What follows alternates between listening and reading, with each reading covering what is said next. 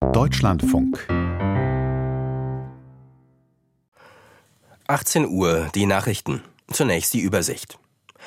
Nach der Gerichtsentscheidung zugunsten der Bundesregierung ist die Treuhandverwaltung von zwei russischen Rosneft-Töchtern in Deutschland verlängert worden. Die Warnstreiks im öffentlichen Dienst haben sich heute vor allem auf das Gesundheitswesen konzentriert. Die Fußballweltmeisterschaft wird ab 2026 in 104 Einzelpartien ausgetragen. Die Meldungen im Einzelnen. Das Bundesverwaltungsgericht hat die Treuhandverwaltung zweier deutscher Tochterfirmen des russischen Ölkonzerns Rosneft bestätigt.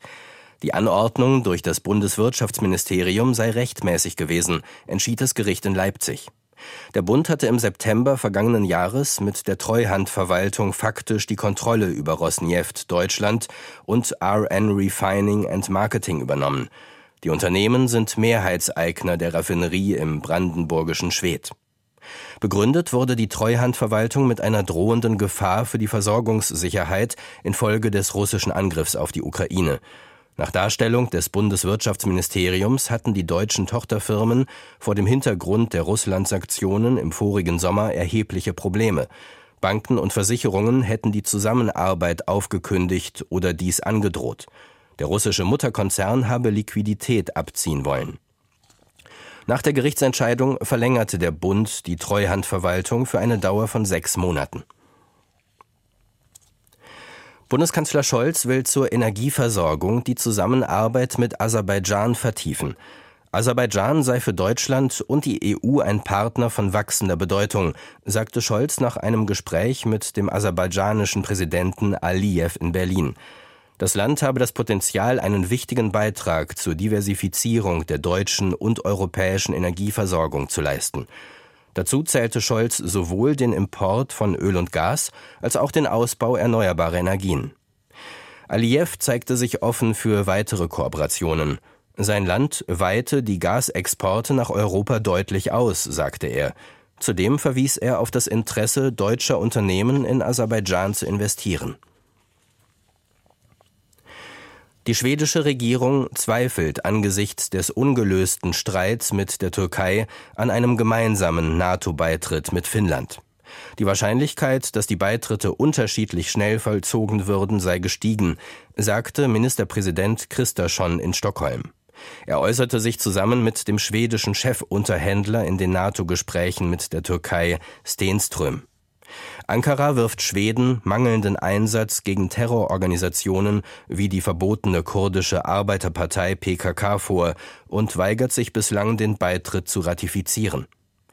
Der schwedische Botschafter in Deutschland, Tyresson, verwies im Deutschlandfunk darauf, dass die Regierung in Stockholm das Antiterrorgesetz verschärfen wolle.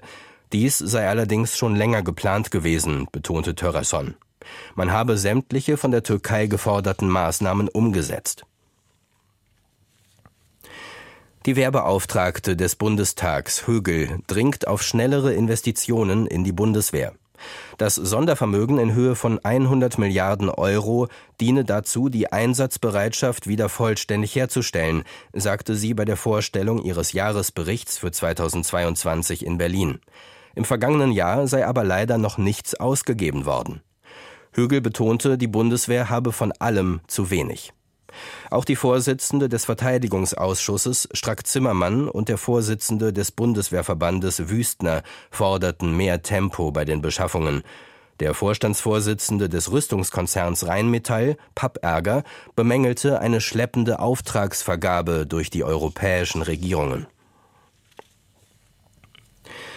Auf der Konferenz in Berlin zur Bildungspolitik hat Bundesministerin Stark-Watzinger eine Arbeitsgruppe mit Vertretern aus Politik, Wissenschaft und Zivilgesellschaft angekündigt. Die FDP-Politikerin sagte nach dem Treffen, die Gespräche in der Taskforce sollten in einem strukturierten Prozess erfolgen. An dessen Ende könne auch ein Spitzentreffen mit Bundeskanzler Scholz und den Regierungsvertretern der Bundesländer stehen. Stark-Watzinger hatte zuvor bereits betont, die Arbeit gehöre zunächst in die Hände der Fachminister, also in ihre und die der Landesministerien. Nur Bildungsexperten könnten für Reformen die Arbeitsbasis schaffen und Fehler aus der Vergangenheit vermeiden. Die EU-Kommission will mit einer Reform des Strommarktes starken Preisschwankungen entgegenwirken. Wie aus einem in Straßburg vorgelegten Konzept der Behörde hervorgeht, sollen Verbraucher künftig ein Recht auf Festpreisverträge sowie Verträge mit dynamischer Preisgestaltung haben. So könnten sie zwischen sicheren und langfristigen Preisen sowie Verträgen mit dynamischen Preisen wählen. Den Plänen zufolge sollen vor allem langfristige Verträge für die Stromerzeugung aus erneuerbaren Energien und Atomkraft gefördert werden. Um Investitionen in erneuerbare Energien anzukurbeln, sollen die EU-Staaten Stromerzeugern einen Mindestpreis für Strom garantieren. Das Europäische Parlament und die Mitgliedstaaten müssen über den Vorschlag der Kommission noch verhandeln.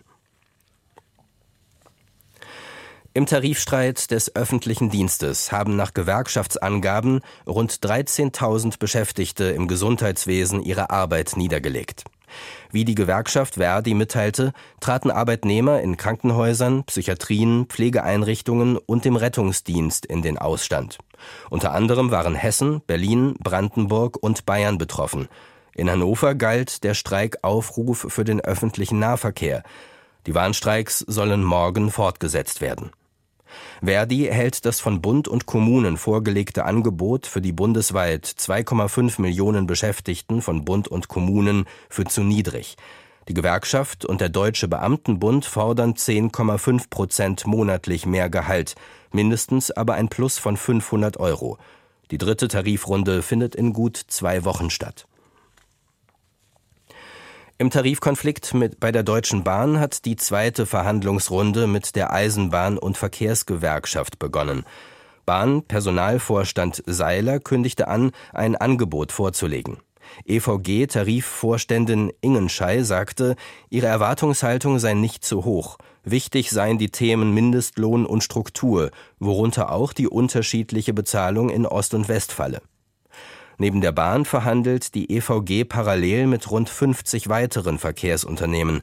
Die Gewerkschaft fordert von allen zwölf von allen 12 Prozent mehr Lohn, mindestens aber 650 Euro mehr im Monat.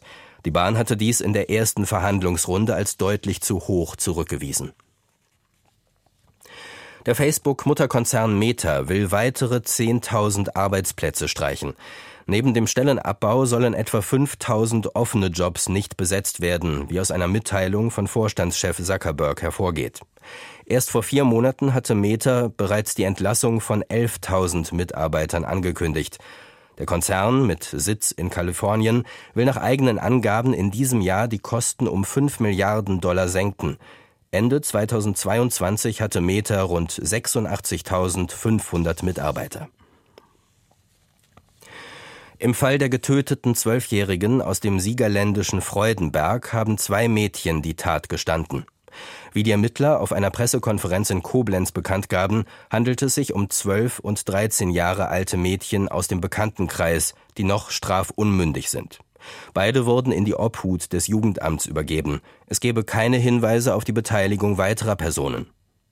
Das Opfer war am Sonntag erstochen in der Nähe eines Radweges aufgefunden worden.